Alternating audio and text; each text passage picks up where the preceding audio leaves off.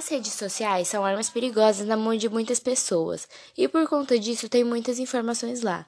Informações que podem servir para nos ajudar ou nos prejudicar.